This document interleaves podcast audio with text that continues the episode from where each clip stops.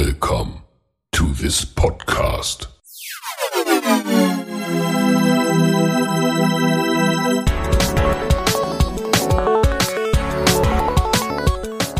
Water Polo Expert Talk. Get the insights.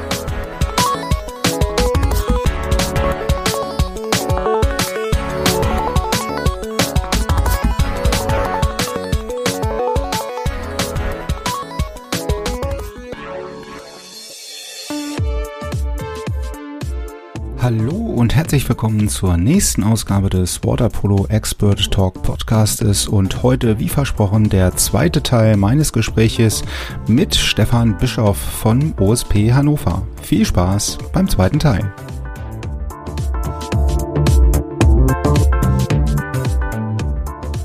Ich glaube, jetzt hat man ähnlich wie bei den deutschen Fußballern vielleicht auch eine Chance auf einen auf einen Neuanfang. Ne? Und wenn ich das jetzt mit den Namen, die beispielsweise jetzt ja bei euch, wenn Iserlohn dabei sind oder halt auch die in diesen ganzen Perspektivkadern drin sind, äh, sehe, da ist ja genug naja, Potenzial da und Leute sind da, ne? Und es ist halt bloß die Frage, was nachkommt, ne? Danach muss ja auch wieder was kommen. Ja, genau. Also wir brauchen halt, äh, wir brauchen halt eine, mehr Leute oder mehr, mehr junge Spieler, die sich halt aufdrängen, ne? In, in die, in die Mannschaften, dass ein Konkurrenzkampf entsteht ja, Konkurrenz belebt das Geschäft, sagt man immer so schön. Das ist halt auch so, ne? Also die äh, Spieler dürfen sich nicht halt drauf ausruhen, nur weil sie jetzt die Einzigen sind, dass sie jetzt hier irgendwo reinrutschen, mhm. sondern letztendlich geht es darum, dass sie halt über einen äh, gesunden Konkurrenzkampf äh, hier ähm, letzten Endes den, den Adler auf der Brust tragen und da hinkommen. Mhm. Und so muss das halt in allen Vereinen halt auch so sein, dass wir entwickeln, eine Entwicklung haben, ähm, die sich einfach durch natürliche Auslese praktisch jetzt, sag ich mal, da so gibt, ne? weil die Jungs untereinander sich äh, bekämpfen so ein bisschen und entsprechend auf ein höheres Leistungsniveau schieben. Ne? Hm. Ich meine, so ein, was, was Land wie Montenegro mit 600.000 Einwohnern ja, ist halt so groß wie Hannover, sage ich mal, und die äh, ganz anderen Niveau angekommen und wir schaffen es halt nicht, ne, mit 80 Millionen Einwohnern ja. ähm, auf so ein Niveau zu kommen.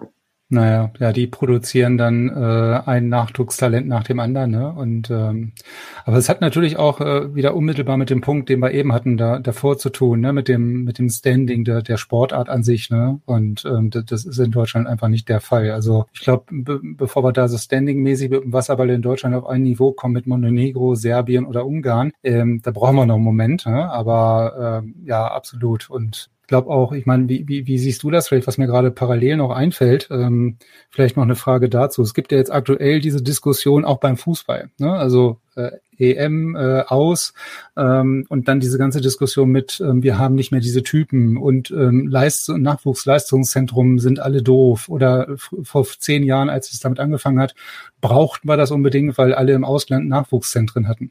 Wie siehst du das also als ähm, Fachmann, sage ich jetzt mal, ähm, diese Nachwuchsleistungs Nachwuchsleistungszentren und dieses Prinzip dahinter oder hat das was, kann man da auch was für den Wasserball von ableiten? Ich glaube, man sieht beim Fußball halt, dass einfach nur Schema F halt nicht funktioniert. Ne? Man hat halt mhm. äh, äh nach der dunklen Zeit im Fußball, sage ich mal, diese Nachwuchsleistungszentren gebraucht, um erstmal auch dort wieder das Niveau der Spieler halt anzuheben.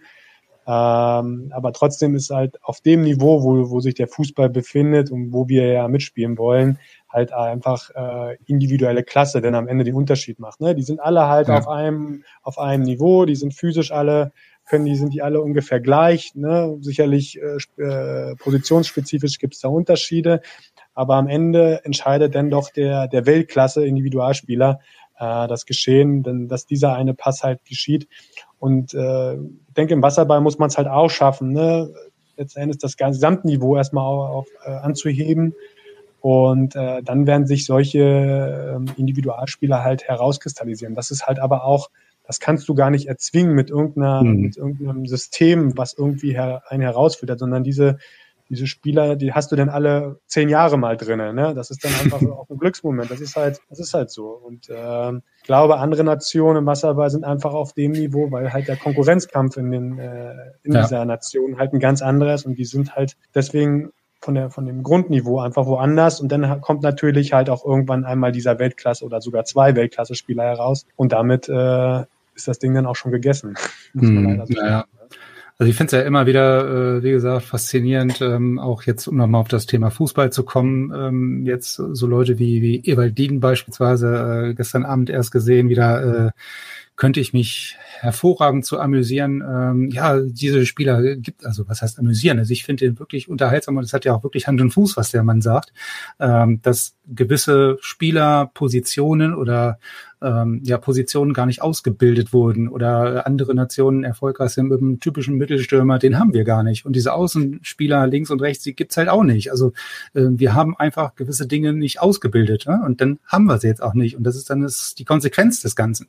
Ähm, und jetzt beschweren wir uns alle, dass wir keine Typen haben. Ne? Also finde ich also sehr unterhaltsam immer so eine Diskussion. Weiß nicht, wie siehst du das? Also letzten Endes beschwert man sich jetzt, dass man bestimmte Typen nicht ausgeredet hat. Aber letzten Endes ist es ja die Kunst, mit den Typen, die du hast, ja, äh, eine Mannschaft zu kreieren, die erfolgreich ist. Also letzten Endes ja. musst du ja schauen, dass du, wenn du halt einen bestimmten Spielertypus halt hast, äh, dass du dich taktisch so aus, ausrichtest, dass du damit ja trotzdem Erfolg hast. Und das mhm. ist halt dann, das ist dann der Unterschied, was halt einen Weltklasse-Trainer halt ausmacht, ausmacht. Und da siehst du, dass es halt auch menschlich ist, weil irgendwann trübt dich vielleicht auch einfach mal dein, dein, dein Fachblick. Ne, dann quatscht dir ja. halt von links und rechts halt jeder rein und du verlässt dich nicht mehr auf deine Intuition, wie es dann halt oftmals auch ausmacht. Vieles ist nun mal halt auch äh, Bauchgeschäft, muss man ganz klar sagen. Äh, weil wir haben alle mit Menschen zu tun. Ne? Also nichts ist mathematisch steuerbar. So, ne? Es ist alles ja. aus meiner Sicht, vieles ist davon illusorisch, sondern man muss halt viel sprechen mit den Leuten, viel, viel auf sein Bauchgefühl hören und dann kann man das halt äh, bei aller bei aller Statistik und bei allen äh, Fortschritt, den wir haben in, in den Sportarten, technischen Fortschritt, ähm, kann man dann auch eine Mannschaft, die vielleicht auf dem Papier schlechter dasteht, vielleicht trotzdem zum Erfolg bringen. Ja, ja, haben wir ja gestern Abend erst gesehen, dass es fast geklappt hätte mit den Dänen beispielsweise, ne? Also. Naja, man muss ja auch sagen, die Spieler, die da in der, in der deutschen Nationalmannschaft sind, das sind ja jetzt keine, äh, keine Spieler gewesen, die keinen Erfolg hatten in den vergangenen, äh, in den vergangenen Jahren in ihren Vereinen. Ne? Also die haben auf ja. einem hohen Niveau gespielt und äh, meine Frage ist halt immer noch dann, ich kann nicht dann einfach sagen, mich da jetzt so hinstellen, jetzt brauche ich einen anderen Spielertypus. Das ist ziemlich leicht am Ende dann das zu sagen. Mhm. Ja, sondern ich muss als Trainer in der Lage sein, dann mich halt äh, taktisch so aufzustellen, dass ich vielleicht trotzdem Erfolg habe. Ja, ja das, das, ist ja auch halt was ein Turnier. Ne? Letztendlich ist es auch ein Turniermodus und ein Turniermodus, dann kommt es dann halt auch einfach auf die, auf die Tagesform an und das ist halt von so vielen Faktoren abhängig, dass ich da das Optimum ja. abgreifen kann. Bei allem, was probiert wird da, von Regeneration über Ernährung bis hin zum mentalen Training, was alles gemacht wird.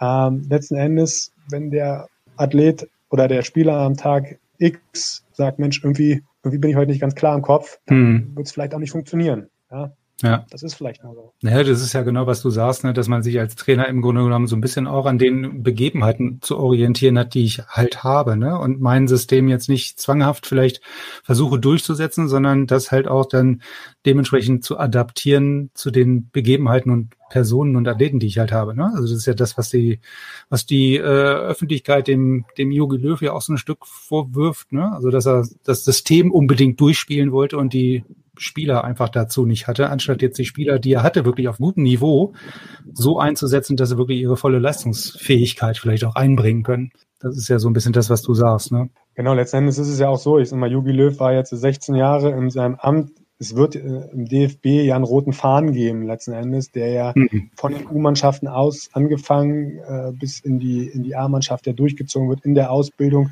Was will man taktisch äh, spielen?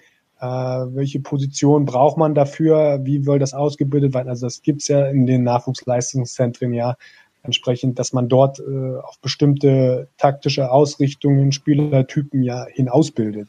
Ne, das ist jetzt also alles aus meiner Sicht zu einfach, denn zu sagen, nee, wir haben diesen Spielertypus nicht gehabt, weil es gab, es gab eine Grundidee. Diese Idee hat aber ja, an dem Tag einfach nicht funktioniert. Und andere Spielsysteme waren in dem, in dem Fall halt besser. Und äh, Gut, dann waren Goretzka, sind halt die Weltklasse-Spieler, die einen Unterschied machen können, wie ein Goretzka, der dann halt vorher eine Verletzung war, ein Müller, der nicht ganz fit war. Ne? Dann musste ein Kimmich auf die Außenseite, weil vielleicht in der Mitte sonst die Innenverteidigung oder der Sechser nicht vernünftig funktioniert hätte. Wer weiß, was da eine Rolle spielt. So letzten Endes sind da erfahrene Spieler bei, ähm, die sicherlich da auch ihre Meinung zu haben. Aber nichtsdestotrotz ist es halt sehr einfach zu sagen, ja, uns hat jetzt der Spielertypus gefehlt bei einer 16-jährigen mhm. Amtszeit. Ich sag mal, was hast du in 16 Jahren entwickelt? Überleg mal. Also, ja, ja, da sollte er seine Finger vielleicht auch bei der Nachwuchsförderung dann irgendwie bei den U-Mannschaften dann irgendwo zumindest mit dem roten Faden so ein Stück weit drin gehabt haben. Ne? Also da gebe ich dir recht, das ist dann zum Schluss relativ einfach dann zu sagen, äh, uns haben so ein Stück weit die, die Typen gefehlt und äh, wir, wir kamen jetzt hier nicht mit einem anderen System zurecht. Also das ist irgendwie zu einfach dann an der Stelle. Ja, gerade bei der Fülle halt an Nachwuchsleuten, äh, die ich halt im Fußball einfach finde, ne, ja. wird es sicherlich den und denjenigen gegeben haben, der diese äh, Position hätte spielen können. Äh, aber genau diese, diese Nachwuchs, genau, diese, diese U21 beispielsweise, ne? Also um jetzt mal, also wir kommen gleich wieder zum Wasserball, kein Problem, aber ähm, ist gerade, äh, fällt mir gerade ein, also bei der U21 hat man zumindest optisch irgendwie den Eindruck gehabt, die, das war jetzt ein Team. Ja, oder das war halt irgendwie so eine, so eine, so eine äh, verschorene Gemeinschaft, beispielsweise wie die Italiener jetzt beispielsweise hier in, bei der EM. Das habe ich jetzt bei der Herren-Nationalmannschaft, sagen wir es mal so, ähm, nicht unbedingt immer gehabt. Also ist das was, wo, wo ich mich jetzt so stark irgendwie täusche oder verhaue oder kann das halt auch einen Einfluss haben? Nee, es hat da garantiert einen Einfluss, aber so eine starke Gemeinschaft kommt halt auch durch Erfolg. Ne? Mhm. Ja, kein Erfolg äh, wird es schwierig, da eine geschworene Gemeinschaft äh, zu entdecken, weil naja, man, man fühlt sich dann halt nicht wohl. Das ist halt, das ist dann halt so. Wenn es halt nicht passt, dann passt es nicht. Naja. Und äh, da kannst du machen, was du möchtest. Ne? Und wenn du dann sich der Erfolg einstellt, dann wird halt entsprechend halt auch dort die äh, Verschworenheit des Teams halt doch. Äh, hm. Fühlt sich dann nicht nur persönlich oder individuell besser, wenn man logischerweise ein paar Spiele gewonnen hat, ähm, als äh, im Gegensatz dazu, wenn ich jetzt die letzten fünf Spiele verloren habe, dann ist äh, vielleicht auch äh, entweder individuell und auch im Zusammenhalt mit der Mannschaft dann vielleicht nicht ganz so optimal, als wenn ich jetzt die letzten fünf Spiele, wie gesagt, gewonnen hätte. Apropos gewonnen ähm, und wir kommen wieder zum Wasserball zurück. Du sagtest ja vorhin, ihr seid mit der Nationalmannschaft jetzt aktuell auf Tour. Ähm, Vielleicht kannst du dazu noch mal, es ist ja so eine, so eine Sommertour, ne? Also auch primär äh, ja auch mit vielen Nachwuchskräften, ne? wenn ich es richtig verstanden habe, um neuen Leuten vielleicht auch mal die Chance äh, zu geben, sich zu präsentieren, zu zeigen, reinzuschnuppern, bisschen Spielpraxis auch auf internationaler Ebene zu sammeln und den etwas etablierteren Leuten vielleicht auch mal eine Pause zu gönnen. Äh, Schrägstrich, vielleicht hört oder hat auch der eine oder andere gesagt in der Nationalmannschaft zukünftig vielleicht jetzt nicht mehr so unbedingt. Ähm, vielleicht kannst du dazu noch mal was sagen, also zu dieser Sommer, Sommertour, wo ihr gerade unterwegs seid.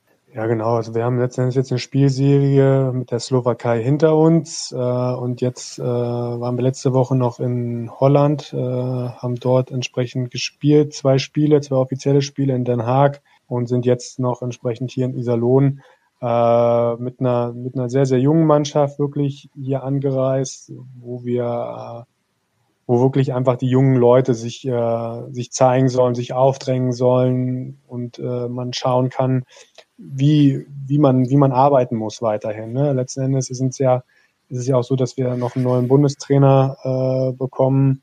Genau, und die beiden äh, Interimstrainer, die aktuell hier sind mit Kovacevic und Jokic, äh, tun, dem, tun dem jungen Team wirklich gut, muss man ganz ehrlich mhm. so sagen. Also das ist, äh, hat alles Hand und Fuß, was, was die Trainer hier äh, zeigen.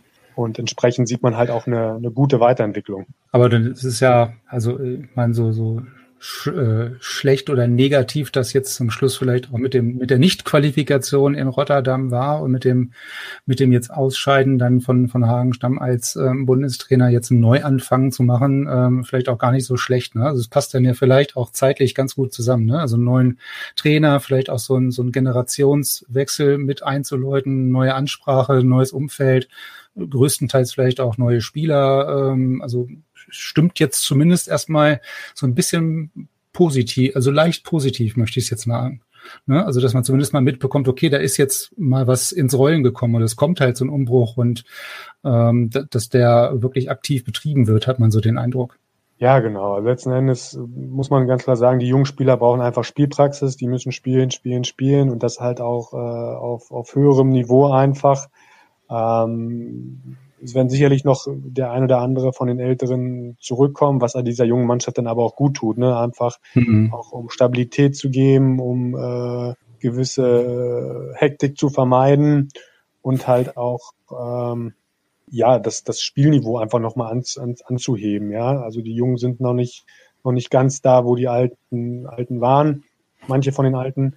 Und ähm, das wird einfach auch ein bisschen, bisschen Zeit, äh, noch Zeit noch brauchen. Ne? Aber also, ich denke, da ist man auf einem guten Weg. Also das ist ja auch immer so ein, so ein Drahtseilakt ein Stück weit. Ne? Also auf der einen Seite möchte ich halt kurzfristigen Erfolg haben, weil jetzt irgendwie ein Turnier ansteht und ich möchte mich qualifizieren und beispielsweise bei dem Turnier auch gut abschneiden. Auf der anderen Seite möchte ich mich aber auch mittel- bis langfristig entwickeln. Ne? Und da ist halt immer so, so der, der Drahtseilakt, wo, welchen Weg geht man da jetzt? Ne? Oder wo macht man irgendwelche Kompromisse? Und ähm, das finde ich halt immer immer schade, dass man dann oftmals immer nur auf den kurzfristigen Erfolg so ein bisschen schielt ne? und den mittel- bis langfristigen, also diesen langfristigen Aufbau ähm, vielleicht so ein Stück weit ähm, unterordnet oder ja, vernachlässigt, um den kurzfristigen Erfolg dann irgendwie zu erreichen. Ne? Also das war jetzt so gefühlt so die letzten Jahre vielleicht oft so der Fall. Ich weiß nicht, ob das sich mit deinem Eindruck irgendwie wie deckt oder äh, wie dir dazu ist, aber das ist so die, die, den Eindruck, den ich jetzt so die, die letzten Jahre gewonnen habe. Ja, letzten Endes ist es, würde ich das, würde ich das bejahen. Also man muss halt sagen, dass die Trainer halt am Erfolg gemessen werden. Ne? Also das ist halt mhm. wichtig. Wenn wir dann aber links über Ausbildung reden, ist es halt wichtig, dass, wo wir von vom DFB gesprochen haben, man braucht halt einen roten Faden in, in, von der U-Mannschaft mhm. bis hoch in die A-Mannschaft. Wo will man halt sein? Ich sag mal 24 Paris, das ist äh, praktisch morgen. Äh, dann 28, ey, haben wir noch ein bisschen Zeit, wo wir uns praktisch uns entwickeln können. Und man muss halt ganz klar sagen, okay, wo und wie will ich das erreichen? Und dafür muss ich dann halt äh, einen, einen roten Faden kreieren, der unabhängig vom Bundestrainer ist. Weil wenn, wenn ein Bundestrainer jetzt heute oder morgen sagt, nee, er ist nicht mehr da, da kann ich das mhm. Kartengerüst zusammenfahren, sondern es muss halt weitergehen und es muss halt sich entsprechend durchsetzen, ähm, so dass wir, dass wir das Ausbildungsniveau äh, da uns im Klaren sind, wo wollen wir mit den Spielern hin, welche taktische Ausrichtung soll das geben, welches physisches Niveau müssen die erreichen, damit wir das Ziel erreichen. Und dann äh, wäre es natürlich wünschenswert, wenn A-Mannschaft und zumindest äh, der Anschlussbereich dann auch regelmäßig äh, in Trainingscamps oder Lehrgängen halt zusammenkommt, dass der Verband da die Gelder äh, möglich macht, um halt immer wieder den Alten zu zeigen, die jungen Spieler drücken von unten, so dass halt auch dort mhm der gesunde Konkurrenzkampf halt einsetzt und man sich nicht nur darauf ausruht, jetzt hier äh, eine Nationalmannschaft nur zu sein. Ne? Das hm, ist ganz ja. wichtig. Man muss, man letzten Endes ähm, geht es darum, dass wir Leistungssport betreiben wollen und nicht, äh, sage ich mal, hier zu einer Hobbymannschaft äh, degradiert werden wollen. Ne? nee, also dafür ist auch der, Nee, nee, dafür ist auch der Aufwand, denke ich mal, zu groß. Ne? Und ähm, der, der, der zeitliche und persönliche äh, Aufwand und Verzicht großteils ja auch. Ne? Und äh, dafür, also das denke ich ja bei, beispielsweise bei, ähm, bei unseren Jugendlichen auch schon, ne? wenn du zwei, dreimal die Woche zu Training kommst und so, da muss ja de dementsprechend der Anspruch muss ja sein, dass man irgendwie A besser wird und das irgendwie mal äh, hinten ein gewonnenes Spiel rausspringt. Ne? Also ähm, sonst äh, ja, aber es ist natürlich nicht, nicht zu vergleichen mit dem, wenn man das wirklich ähm, ja von vornherein als, als leistungsorientierte, äh, als leistungsorientierte Sportart dann betreibt. Ne? Das ist richtig. Aber diese, dieser Austausch, ähm, den du jetzt sagst, das wäre natürlich schön, wenn man den jetzt auch vom, ich sag mal in unserem Fall dann vom LSN oder irgendwie sowas, oder von dem Landesverband dann runterkriegen würde zu den Vereinen, ne? dass dieser rote Faden sich wirklich auch bis in die Vereine durchzieht. Weil das wäre ja was, wo, wo ich vielleicht auch vom Spitzenverband her aus, ne? Also nicht nur vom Ja, LSL, von wo auch immer, ja, ja.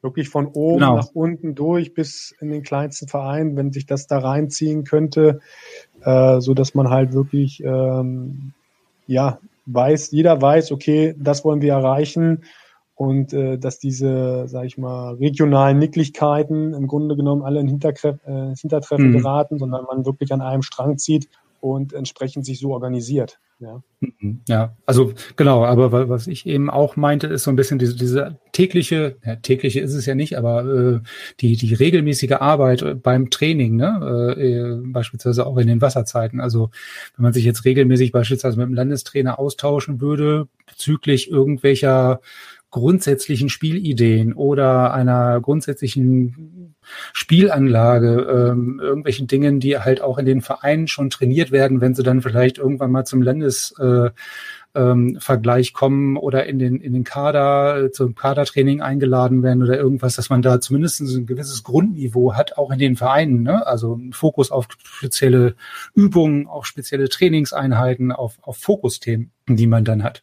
Also im Moment ist es ja so, dass jeder Verein so ein bisschen seins macht und dann kommen sie halt irgendwann zum Landestraining vielleicht oder zum Sichtungslehrgang und dann werden halt ganz andere Übungen gemacht, die man aber gar, die die Kinder gar nicht kennen oder noch nicht gemacht haben. Im, im schlimmsten Fall. Und wenn es dann natürlich dann bis in den Verein durchgeht, das ist dann quasi auch dieser, ne, wie soll ich sagen, dieser Austausch, dieser zusammen, diese Zusammenarbeit auf unterstem Niveau, ne? Also zwischen Vereinen, also Heimatverein des jeweiligen Athleten, ne, des Jugendlichen und des, des Verbandes dann in dem Fall. Das wäre super. Also wenn wir das noch hinkriegen, da hätten wir, glaube ich, alle was von. Kann ich nur das wäre klasse. Auf geht's.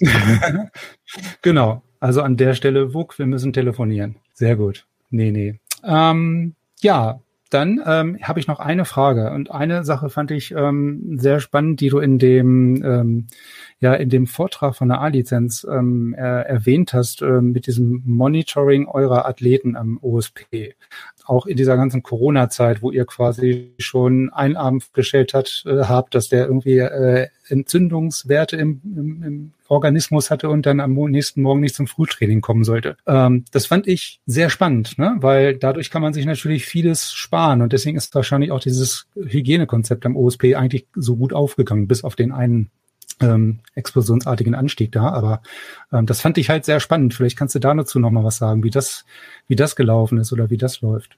Genau, das ist ähm, von Milan Sagat letzten Endes die Trainingsgruppe, die das engmaschig macht. Ähm, ist halt auch äh, immer trainerabhängig, wer das, wer das möchte äh, und nutzen möchte. Wir als ähm, äh, OSP Trainingswissenschaft sind ja da eigentlich nur Service-Dienstleister. Das heißt, wir stellen mhm. die Software mit zur Verfügung und unterstützen in der Interpretation, wenn es notwendig ist. Und ähm, im Grunde genommen läuft das Monitoring so, dass es halt äh, jeder Spieler eine App auf seinem Handy hat.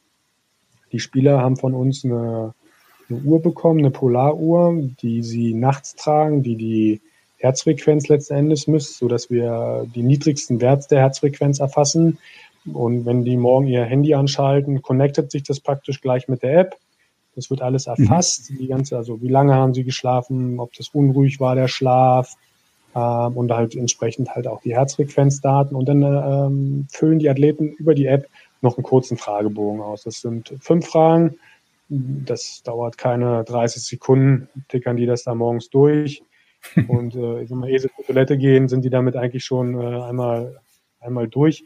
Und der Trainer weiß im Grunde genommen morgens schon, bevor er am Beckenrand steht, Mensch, mein Athlet hier, der hat heute nur drei Stunden geschlafen, warum auch immer, stand wichtige Klausuren, hat noch spät bis spät gelernt, hat dadurch unruhig geschlafen und das Frühtraining, naja, da lasse ich ihn mal heute lieber ein bisschen lockerer schwimmen und äh, mhm. mache jetzt nicht die ganz großen Intensitäten noch. Dem, ne? Also so kann ich das halt anpassen. Und bei dem anderen weiß ich halt, bei dem anderen Athleten weiß ich, okay, der war um neun im Bett, im besten Fall, ne? hat mindestens seine acht Stunden Schlaf gehabt, äh, hat gut geschlafen, alles ist in Ordnung, fühlt sich gut, Muskulatur ist gut, fühlt sich nicht gestresst. Mit dem kann ich halt richtig fordern. So kann ich halt das Training individualisieren und ähm, kann so auf jeden einzelnen Spieler halt eingehen, ne, wenn es das Training erlaubt. Ne, klar, mhm. wenn ich jetzt technisch-taktische Geschichten äh, mache, kurz vor einem wichtigen Spiel, dann wird es schwierig, wirklich zu individualisieren, aber alles andere vorher kann ich gut machen. Das fängt beim Warm-up an, wo ich die Spieler einzeln äh, entsprechend abholen kann, über das Einschwimmen, über das äh, Athletiktraining im Wasser, was stattfindet, ne, ob ich jetzt Beine mache, Intervalle schwimmen lasse und so weiter. Ähm, so kann ich das halt individualisieren und kann mir dort halt äh, ein Bild von jedem Athleten machen. Ja, das ist ja schon mal, also wie, wie gesagt, also ich finde es auch beim zweiten Mal zuhören ähm, sehr interessant und spannend, ne? weil das natürlich auch so ein bisschen, ja, nochmal so die, die Perspektive so ein bisschen erweitert. Ne? Also im Moment ist es, wie gesagt, nur so eine eingeschränkte Gruppe, sage ich mal, mit euch als ähm, Service-Anbieter ähm, sozusagen, ne? ähm, der das Ganze anbietet und möglich macht, aber natürlich zeigt es auch so ein bisschen auf, äh, was man machen kann. Ne? Also wenn man solchen neuen Dingen nicht gänzlich verschlossen gegenüber ist. Ne? Also das hatten wir ja vorhin auch schon mit Social Media und Video und Streaming und so weiter und das das geht halt so in die Richtung neue Medien, einfach mal neue Methoden, äh, neue Methodiken ausprobieren und ähm, ich finde es halt spannend zu sehen und zu hören, was dadurch halt so möglich ist. Ne? Also Individualisieren ja, von Training. Mhm. Und das muss halt gar nicht unbedingt halt alles auf App basiert sein. Ne? Also ich habe, äh, ich mache das jetzt auch schon eine ganze Weile. Wie gesagt, ich habe viel im Rudern gemacht, habe das vor Rio schon mit äh, Leichtgewichtsruderern gemacht zum Monitoring, habe das einfach auf Excel-Basis gemacht mhm. ne? und habe die Leute morgens einfach kurz abgefragt, ne? bevor die äh, ins Training gegangen sind. Äh, dann ging das halt auch alles. Ne? Also man muss nicht unbedingt die teure App-basierte Version haben, sondern es geht halt auch mit einfacheren Methoden. Ne? Ja. Und ich brauche auch keine teure Pulsuhr, ein einfaches Pulsoximeter am Morgen, wenn ich das regelmäßig mache und der Athlet halt auch versteht, was sein Nutzen ist. Das ist immer ganz wichtig. Ein Athlet muss halt wissen, warum er das halt macht und er muss halt auch, mhm. wenn ich das erfasse, muss es halt auch am Ende eine Konsequenz haben. Wenn ich das nur erfasse, der Daten willen, wird das ganz schnell äh, versiegen, ne, sowas. Ähm, dementsprechend muss ich halt auch mit diesen Daten halt was anfangen und äh, die im Training halt berücksichtigen und äh, noch wichtiger ist halt auch, dass der Athlet halt auch versteht, warum ich das mache. Er wird sensibler einfach mit dem Umgang äh, seines Körpers halt, äh, ja, wird er sensibler einfach für. Und ähm, ich glaube, das ist ganz, ganz wichtig, dass, dass, dass, wie gesagt, die Athleten sich mal so eine gewisse Ego-Zeit nehmen, mal so eine Ich-Zeit und sich von ihren äußeren Einflüssen, gerade soziale Medien und so weiter, was mhm. auf die Jugend heute alles einprasselt, sich mal versuchen äh, zu lösen und dort einen anderen Fokus mal wieder zu bekommen. Einfach mal eine Auszeit nehmen. Also eine, eine mentale Auszeit sozusagen und sich wieder ja, so ein bisschen genau. zu sammeln und zu fokussieren, ja. Ja, das trifft ja aktuell, wie gesagt, nicht nur auf den Sport zu, ne? Also da ähm, ja, hat man ja in der in der ganz normalen Wirtschaft, äh, sage ich mal, in Unternehmen ja jetzt auch äh, ganz ganz arg mit zu tun, ne, was das angeht. Also nachdem die Leute jetzt anderthalb Jahre nur im Homeoffice sitzen und dann festgestellt haben, ja, es ist doch nicht alles so easy, ne, nur im Homeoffice zu sitzen, äh, das ist natürlich auch eine Belastung dann, ne? Und jetzt kommen die ganzen ähm, vermeintlichen Erkenntnisse und Bemühungen quasi da auch äh, am, im Homeoffice dann so ein bisschen für Resilienz zu sorgen, heißt es ja so schön. Spannend, spannend. Sehr gut. Okay, Stefan, dann danke ich dir auf jeden Fall erstmal für die spannenden Ausführungen. Also wie gesagt, ich finde es auch beim zweiten und dritten Mal hören noch spannend. Ich hoffe, dem Rest hier der Zuhörer geht das auch so. Wünsche euch noch viel Erfolg ähm, auf eurer Sommertour, dass ihr noch so ein paar paar erfolgreiche Spiele habt. Ja, heute Abend. Mal das gucken. Das letzte Spiel. Ah, sehr gut. Und dann äh, geht's wieder Richtung Heimat. Dann geht's Richtung Heimat, ja. Sehr gut. Nach Wochen okay. haben sich das alle verdient. Na, nach wie vielen Wochen? Vier Wochen. Nach wie vielen Wochen? Unterwegs, ne? Also vier. Oh, okay. Vier Wochen. Ja, gut. Das, das ist dann schon eine ganze Weile. Da freut man sich auch, wenn man wieder nach Hause kommt. Das stimmt. Also wir waren zwischendurch immer mal die Wochenenden zu Hause, ne? aber ansonsten ist es dann doch äh, eine lange Zeit, wo jeder äh, ja, auf sein normales Feld ein bisschen verzichtet. Und äh, auch alle. Sehr gut. Okay, dann, wie gesagt, danke ich dir nochmal und ähm, ja, hoffe, dass wir uns dann, äh, wenn ihr wieder in Hannover seid, auch nochmal äh, vielleicht persönlich seht. Jetzt geht's ja mit äh, Corona dann wieder ein bisschen besser demnächst. Ja, genau, gerne. Alles klar. Ciao. Dann dir erstmal mal einen schönen Tag. Dankeschön. Ciao. Ciao.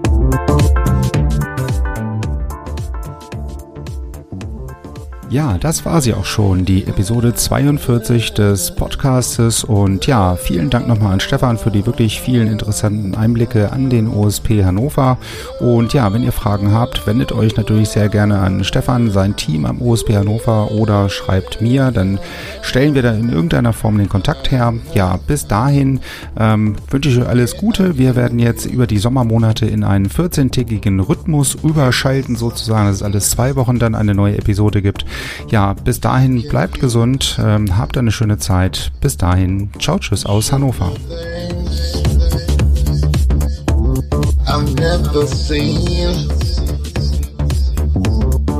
Gonna be hard Cause I've seen everything Surprise me